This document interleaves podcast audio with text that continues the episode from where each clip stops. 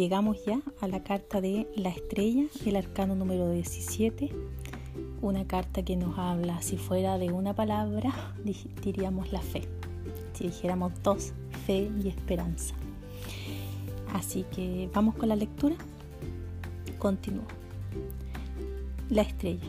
Después de la tormenta, la paz. La persona que pasa por una conmoción emocional encuentra después un sentimiento de calma y de vacío. Si tira las cartas a alguien que jamás las haya visto, la estrella casi no necesitará interpretación. Todo en ella habla de integridad, curación y apertura. Vale la pena comparar la estrella con la templanza, donde también vemos una figura que vierte agua y que sostiene dos copas, teniendo un pie en la tierra y otro en el agua. Ambas cartas vienen después de una crisis, pero así como es moderada la templanza, la estrella es libre. No está vestida, sino desnuda. No se mantiene rígidamente de pie, se muestra flexible y relajada. Y finalmente, así como la templanza vierte el agua de una copa a otra, mezclándola, pero al mismo tiempo conservándola, la doncella de la estrella la derrama generosamente, confiada en que la vida la abastecerá continuamente con energía nueva. La imagen sugiere todos aquellos cálices místicos que jamás se podían vaciar. La liberación de energía de la torre desgarró el velo de la conciencia. Aquí en la estrella estamos detrás del velo. El estanque de agua, aun siendo pequeño, representa el inconsciente. Es la misma agua que veíamos oculta detrás de los pilares de la, de la suma sacerdotisa. Ahora esa energía vital universal ha sido removida por el acto de verter en ellas las aguas de la propia vida de la persona.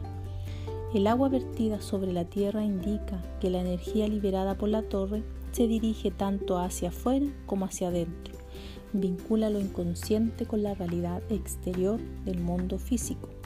Una manera de describir las corrientes de agua, es decir, que son los arquetipos del mito, las imágenes mediante las cuales se expresa el inconsciente, el inconsciente es un todo sin forma ni divisiones, pero emerge a la conciencia a través de las corrientes separadas de la mitología.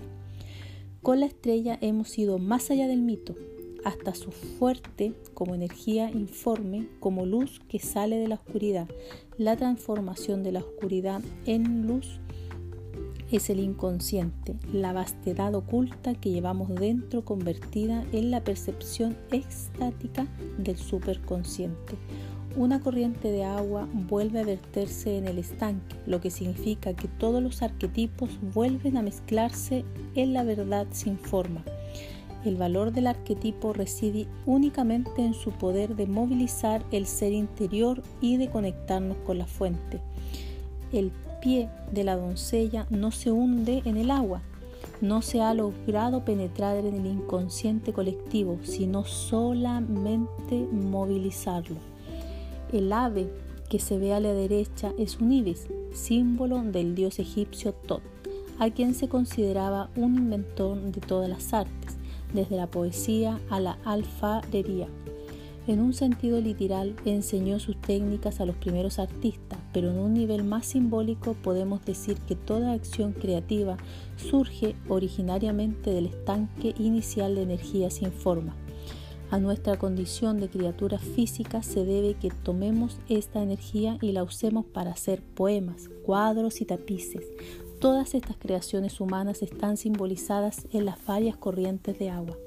Cada acto de creación objetiva, la energía espiritual en la cosa creada y al mismo tiempo en la medida en que el artista siga estando conectado con las fuentes interiores, ninguna obra llega a agotar su inspiración.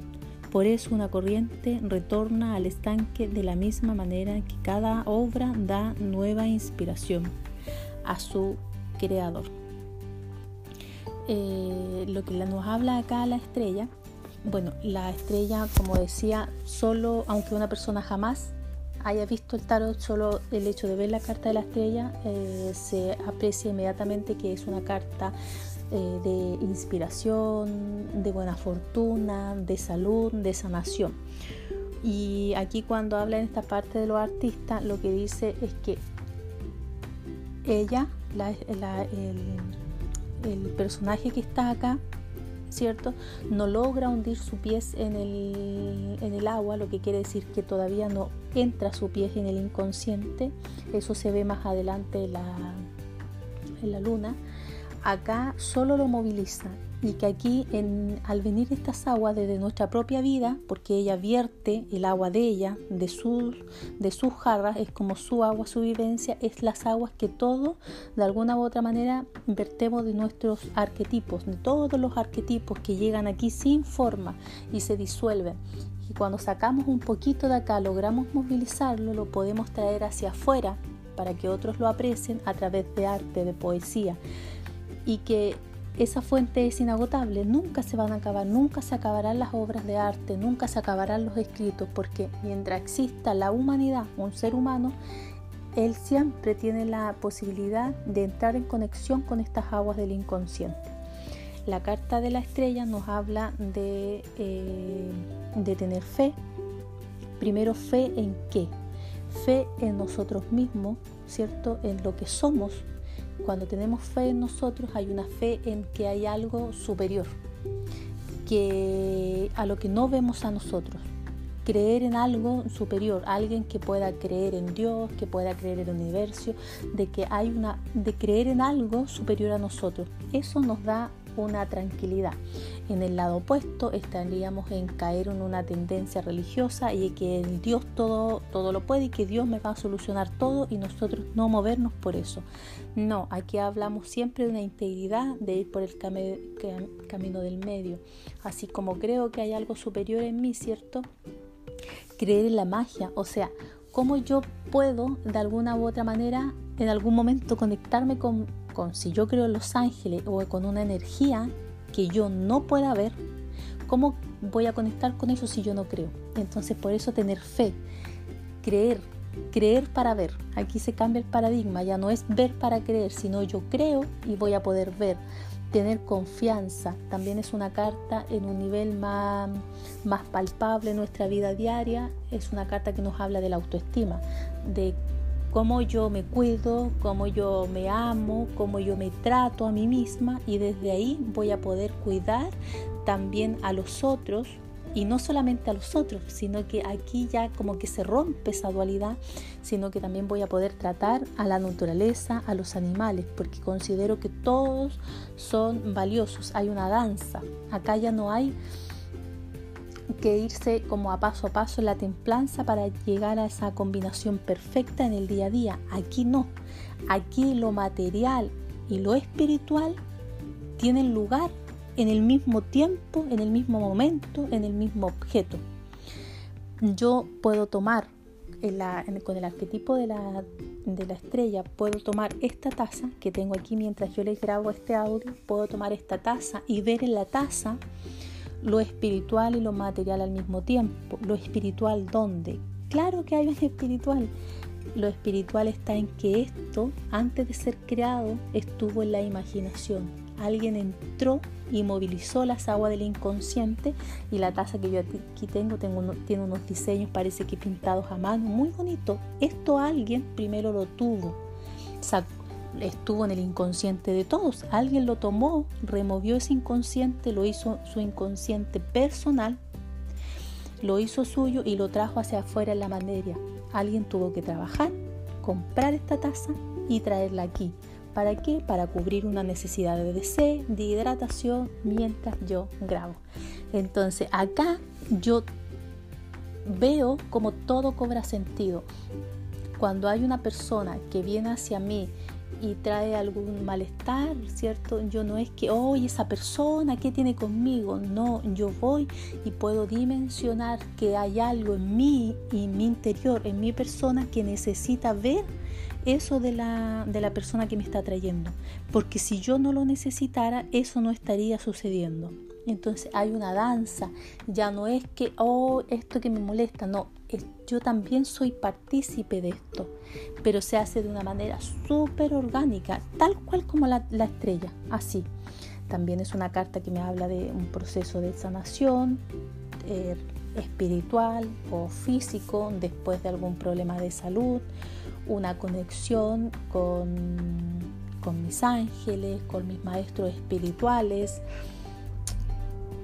y eso se logra porque yo lo creo, porque yo lo siento, porque se eleva mi autoestima, no una autoestima ya, ya vengo de la torre, entonces no es una autoestima en cuanto yo tengo o lo que debo hacer, es una autoestima que se eleva desde el reconocimiento de lo que yo soy, de lo que soy como esencia, como ser humano, como ser espiritual. Nada que ver con lo que yo tengo, por esto se muestra desnuda. Entonces, esa es la autoestima que acá. Es una autoestima que se eleva en esencia de mi desnudez, de lo que valgo, por lo que soy, aún cuando se haya todo caído. Acá vemos la figura de la suma sacerdotisa ya sin vestimentas, totalmente desnuda. Eh, y es una posición eh, humilde ante una situación que me podría haber dejado destruida después de la torre, ¿cierto? Yo comprendo los vestigios de la vida y me muestro humilde ante todo. Cuando muestra el árbol ese atrás también, un árbol habla de las raíces, del perdón. ¿El perdón hacia qué? A mi pasado. Pero no es un perdón donde coloco al otro distanciado, él es el malo, él es el victimario, yo soy la víctima. No, es un perdón que incluso yo puedo hacer unilateralmente porque comprendo que en esa situación donde yo pude ser víctima o victimario, en esa situación yo tenía un rol importante que trabajar. Cuando yo comprendo y abrazo eso desde la estrella, un suelto y puede haber un perdón unilateral que me libera a mí y también libera al otro. Lo libera porque esos lazos karmáticos que pudieran existir, ¡pum!, se disuelven. Ya, continúo que me inspira.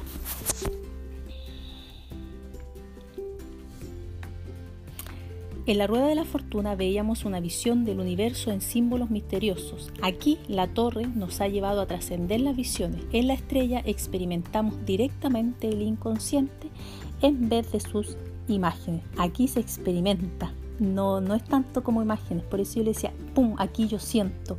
Y cuando yo estoy sintiendo eso, no hay palabras para expresarlo. Las palabras aquí lo único que hacen es restringir la sensación de experimentación. En cuanto en el triunfo 17, la estrella va más allá del 7, liberando la fuerza vital que el carro controlaba y dirigía. 1 más 7 es igual a 8 y podemos ver que la estrella es la fuerza elevada a un nivel superior, en que el león del deseo ya no está simplemente domado, sino que se ha transformado en luz y regocijo. Todas las estrellas que aparecen en el naipe son de 8 puntas, la cual es una referencia más a la fuerza. Como una estrella de 8 puntas se puede formar superponiendo dos cuadrados con las puntas alternadas, se considera a veces que el octagrama está a mitad de camino entre el cuadrado y el círculo.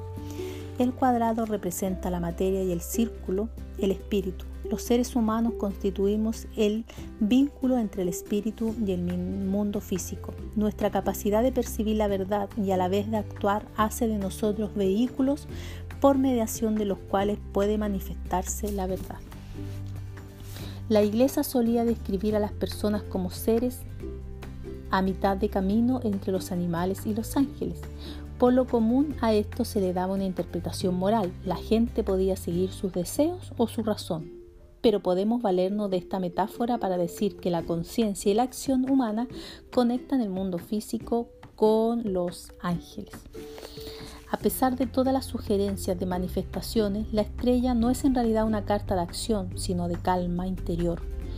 En contraste con la templanza y con la luna, la estrella no muestra camino alguno que regrese desde el estanque a las montañas de la realidad exterior. Aunque las corrientes y el ibis apunten a los usos de la energía creativa, la experiencia de la estrella es una experiencia de paz.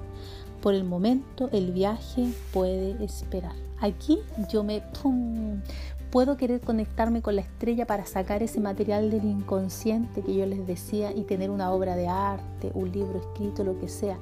Pero eso puedo esperar. Yo cuando me quedo en la estrella me quedo. Es un estado de contemplación. En las lecturas adivinatorias la carta expresa esperanza, un sentimiento de curación e integración, especialmente después de tormentas emocionales. Es muy frecuente que aun cuando solamente aparezca una de ellas, la estrella y la torre se sugieren la una a la otra. El triunfo 17 indica que el inconsciente está activo, pero de manera muy benigna. O sea, no va a causar daño y es un momento para reponerme eh, ¿Se acuerdan ustedes que en algún momento con los arcanos menores vimos el 3 de espada, que nos mostraba un corazón, había una herida, y luego venía el 4, que había mucha calma? Esto sería como en los, los arcanos menores, pero aquí con arquetipos. Después de la tormenta viene la calma. Necesito esa recuperación. Necesito conectarme, elevar mi autoestima, creer en mí, creer en algo superior para eh, tener confianza, seguridad en la vida, seguridad en mí mismo, en que yo voy a poder para luego poder salir al mundo. Si aparece invertida, esto nos excluye de la calma y la esperanza de la carta, confinándonos en la debilidad, la impotencia y el miedo. Esta profunda inseguridad puede en ocasiones disfrazarse de arrogancia. Si la estrella indica lo humano como vínculo entre el espíritu y el mundo exterior, entonces la carta invertida es el símbolo de que los canales están cerrados y cuando las aguas de la vida quedan contenidas en el interior, el exterior solo puede mostrarse cansado y deprimido. Cuando yo reprimo las aguas se estanca, así como la rueda de la, de la fortuna. La carta invertida me habla de una baja autoestima, de de un caos interno y que afuera obviamente se va a mostrar en situaciones deprimentes, eh, caóticas de mi vida, probablemente de enfermedades físicas, de enfermedades mentales. Y de una falta de fe, falta de fe en mí, falta de Dios, falta de fe en alguna divinidad o caer en el extremo de volverme un fanático y eh, no hacer nada por mí mismo, quedarme en un estado de estancamiento esperando a que la divinidad mueva todas las cosas. Nos vemos. Espero que les haya gustado esta carta porque es muy, muy bonita.